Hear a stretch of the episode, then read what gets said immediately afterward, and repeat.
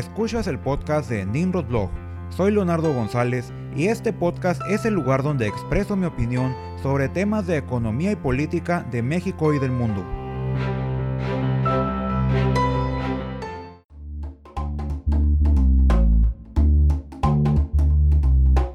Bienvenidos al episodio número 27 del podcast de Nimrod Blog. El día de hoy hablaremos sobre ese asunto que pareciera solo tener relevancia en la frontera norte, los autos chocolate, por qué son un gran problema y por qué nadie ofrece una verdadera solución para realmente resolverlo. Nuevamente nos acercamos al último trimestre del año y otra vez circulan rumores sobre una posible regularización de automóviles ilegales en México. Además, el inicio del ciclo electoral de 2021 hace que varios gobiernos estatales ofrezcan soluciones al problema, que simplemente parecen más de lo mismo y no representan una solución real al problema de los autos introducidos ilegalmente al país, o autos chocolates, pues otra vez las soluciones hablan de programas especiales de regularización de automóviles que ya se encuentran en el país, pero nadie ni siquiera toca el verdadero problema que son las reglas de importación, que hacen muy costosa la importación de vehículos y de plano excluye a muchos de los vehículos en el mercado, dejándole la puerta abierta al mercado negro. La propuesta del gobierno del estado de Baja California es la que más destaca, ya que involucra toda una infraestructura que establece un control de los vehículos que circulan, además de que esto representará una buena fuente de ingresos para el gobierno estatal, lo que incentiva al gobierno del estado no solo a hacerlo bien, sino también a impedir la operación de asociaciones de empadronamiento de vehículos como ANAPAFA y ANAPROMEX, entre muchas otras, las cuales, respaldadas en amparos otorgados por jueces federales, empadronan automóviles chocolate e incluso les otorgan placas de circulación lo cual es a todas luces un delito, el cual solamente es posible gracias a la corrupción que permite la gran cantidad de dinero que estas asociaciones manejan y distribuyen entre autoridades de todos los niveles para poder operar. Como era de esperarse, la propuesta del gobierno del estado de Baja California está siendo cuestionada por el gobierno federal, tanto porque el presidente López Obrador negó la existencia de un decreto presidencial que permita la regularización de vehículos, como por la disputa con el gobierno federal por usurpación de funciones del nuevo Instituto de Identidad Vehicular de Baja California, el cual pretende censar todos los vehículos que circulan en el estado y mediante este censo cobrarle a los automóviles chocolate por circular, lo que según el gobierno federal asume alguna de las funciones que le corresponden al SAT. Pero aunque el gobierno de Baja California logra aplicar su propuesta, esta solamente aplica para los automóviles que ya se encuentran en México y no toca el problema de origen, que son las estrictas y onerosas leyes fiscales que restringen la importación de vehículos al país, y es la razón por la que muchas personas recurren a formas ilegales para ingresar sus vehículos al país, lo que ha provocado que el problema de los autos chocolate se haya intensificado en los últimos años, por lo que si bien una regularización reduciría considerablemente el problema, este persistirá porque la población seguirá ingresando automóviles de forma ilegal, lo que provocará que eventualmente se requiera de nuevos programas de regularización vehicular. Por este motivo, se debe de atacar el problema de origen, el cual es de competencia del gobierno federal. Si bien los autos chocolate circulan en el país desde hace décadas, tan solo entre 1978 y 2001 se implementaron 14 programas de regularización de vehículos. El problema se agravó en el sexenio pasado cuando el gobierno, bajo presión de asociaciones como la Asociación Mexicana de la Industria Automotriz o AMIA y la Asociación Mexicana de Distribuidores Automotores o AMDA, no solamente incrementó los costos de importación, sino también limitó la importación legal solo a vehículos fabricados en México, Estados Unidos y Canadá, con una antigüedad entre 5 y 10 años para la franja fronteriza y 8 y 9 años de antigüedad para importación para el resto del país, excluyendo de toda opción legal al resto de los vehículos. Como consecuencia de estas reglas de importación que no han cambiado desde 2013, hoy gracias a la presión de los dueños de las agencias automotrices para importar un vehículo de forma legal, se requiere pagar entre el 1 y el 10% de impuesto general de importación, 16% de IVA, impuestos sobre automóviles nuevos y derecho de trámite aduanero.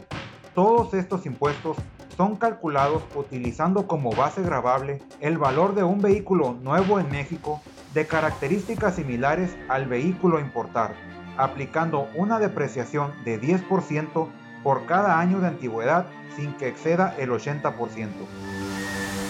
No hace falta hacer los cálculos para darnos cuenta de que dichos impuestos incrementan el costo de importar un automóvil a un nivel casi prohibitivo, lo que explica el por qué tanta gente opta por no importar sus vehículos debido a que no les alcanza. Todo esto sin tomar en cuenta la gran cantidad de vehículos que no se pueden importar, ya sea por no haber sido fabricados en México, Estados Unidos o Canadá, o porque no están dentro de la antigüedad requerida por la ley para ser importados. Por esto, gracias a estas leyes aduaneras, los únicos ganadores han sido las asociaciones empadronadoras de vehículos. Debido a que para hacer más complejo el problema de los autos chocolate, los estados fronterizos se han llenado de asociaciones que empadronan los vehículos ilegales, los cuales a cambio de una cuota empadronan los vehículos para incluirlos en un amparo otorgado por un juez federal y le ofrecen a los ciudadanos una placa expedida por ellos mismos que les permite circular en determinados estados o municipios, lo cual es ilegal a todas luces, pues solo los gobiernos federal y estatales pueden expedir placas de circulación vehicular. Los autos chocolate empadronados en una de estas asociaciones pueden circular en aquellos estados o municipios a los cuales la Asociación Empadronadora de Vehículos le haya pagado a las autoridades correspondientes para que el gobernador o presidentes municipales le instruyan a sus policías no detener los vehículos con dichas placas, creando un claro sistema de corrupción y manejo de clientelas electorales,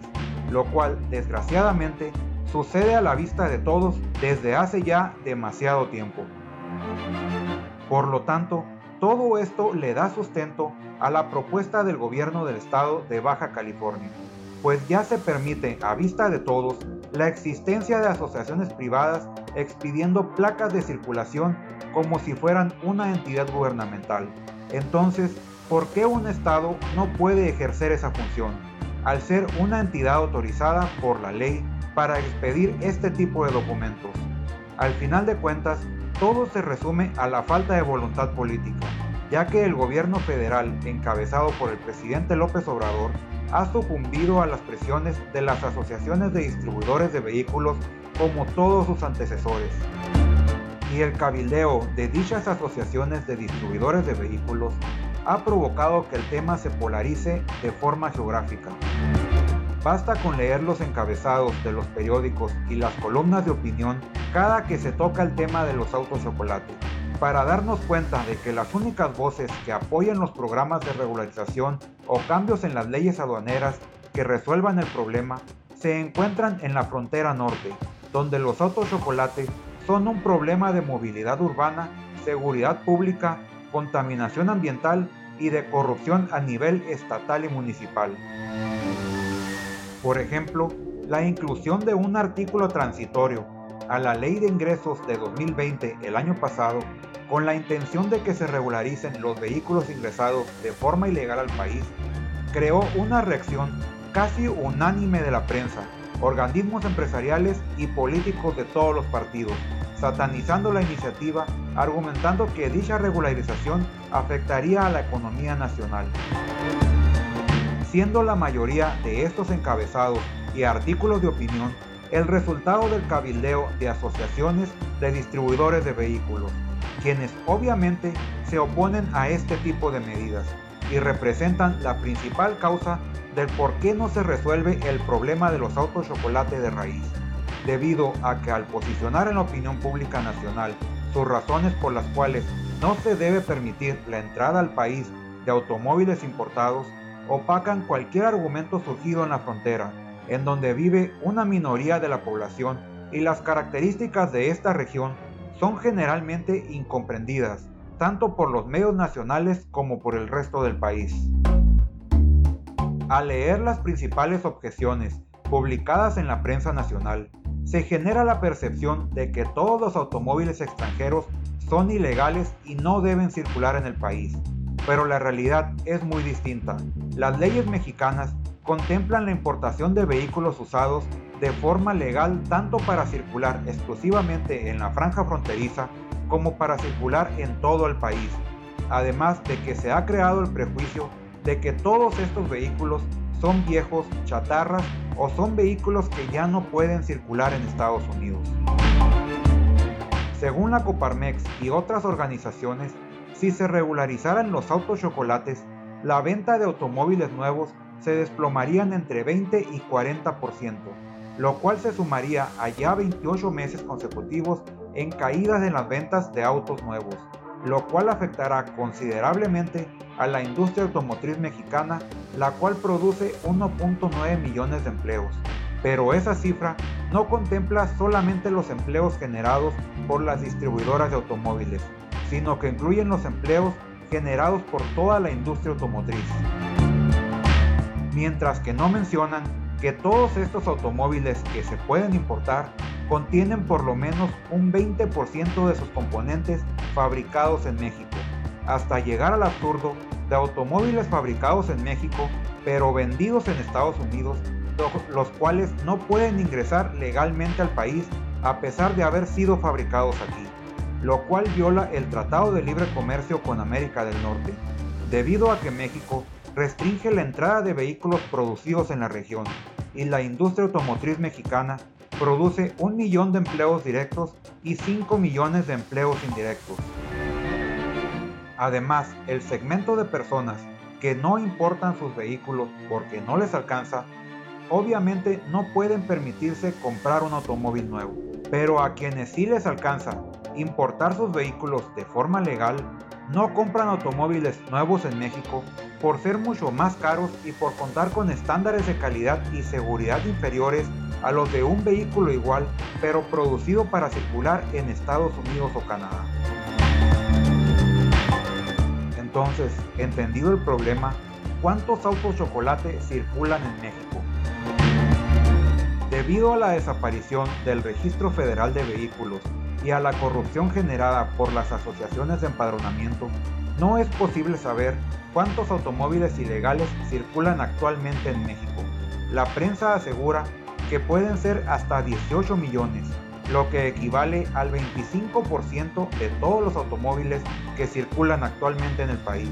Pero son solo estimaciones, ya que no hay un registro oficial, siendo este problema más grave en estados del norte del país como Baja California, estado donde se estima que hasta el 40% de los automóviles que circulan en el estado son ilegales. Entonces, como consecuencia de la gran cantidad de vehículos irregulares que circulan en el país, se generan los siguientes problemas.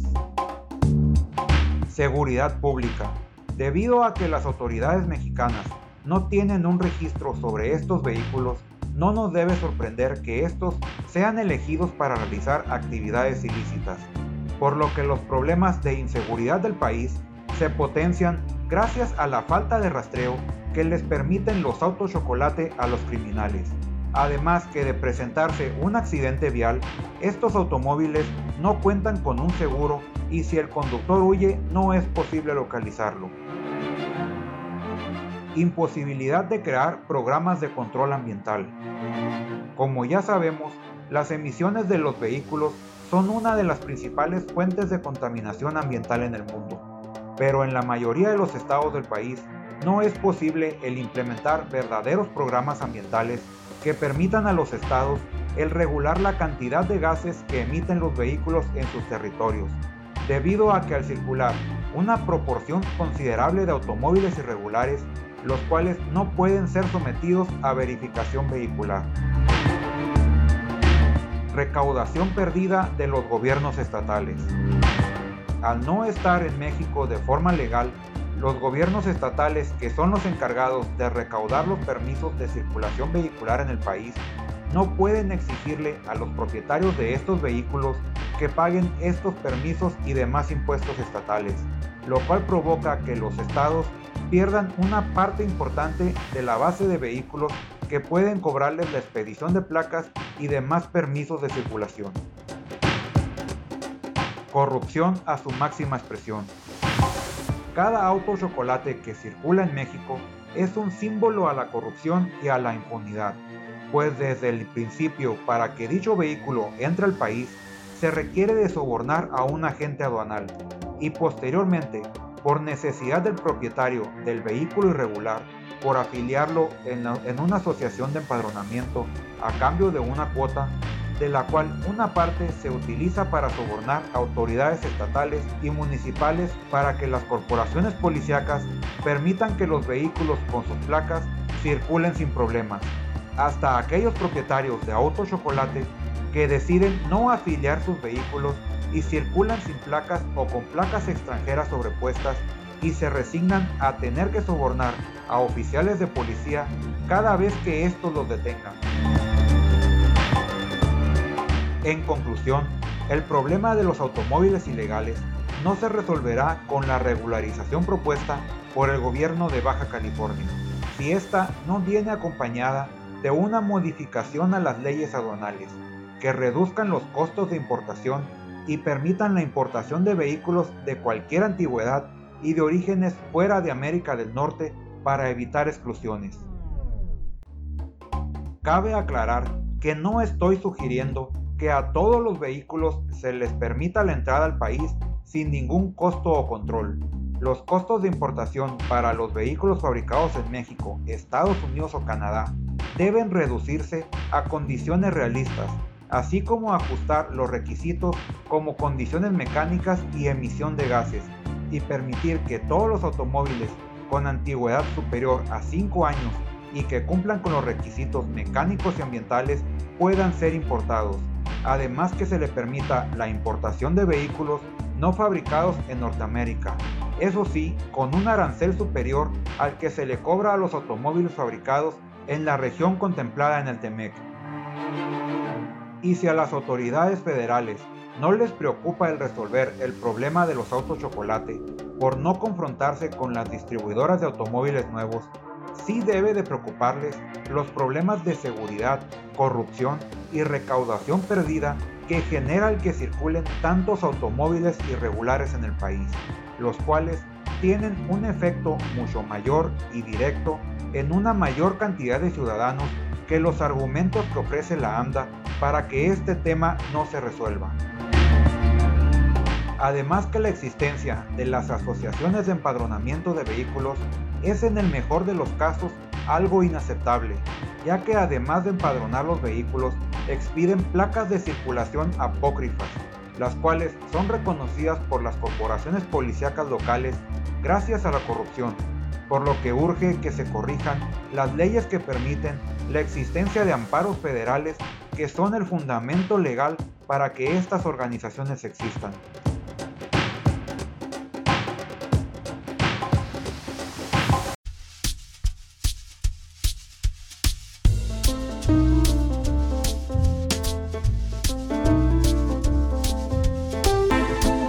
Muchas gracias por haber escuchado este podcast. Si no estás de acuerdo con mi opinión o tienes algún comentario al respecto, Dejemos que la opinión fluya en la sección de comentarios de nimrodblog.com o en mi Twitter en arroba nimrodblog. Hasta la próxima.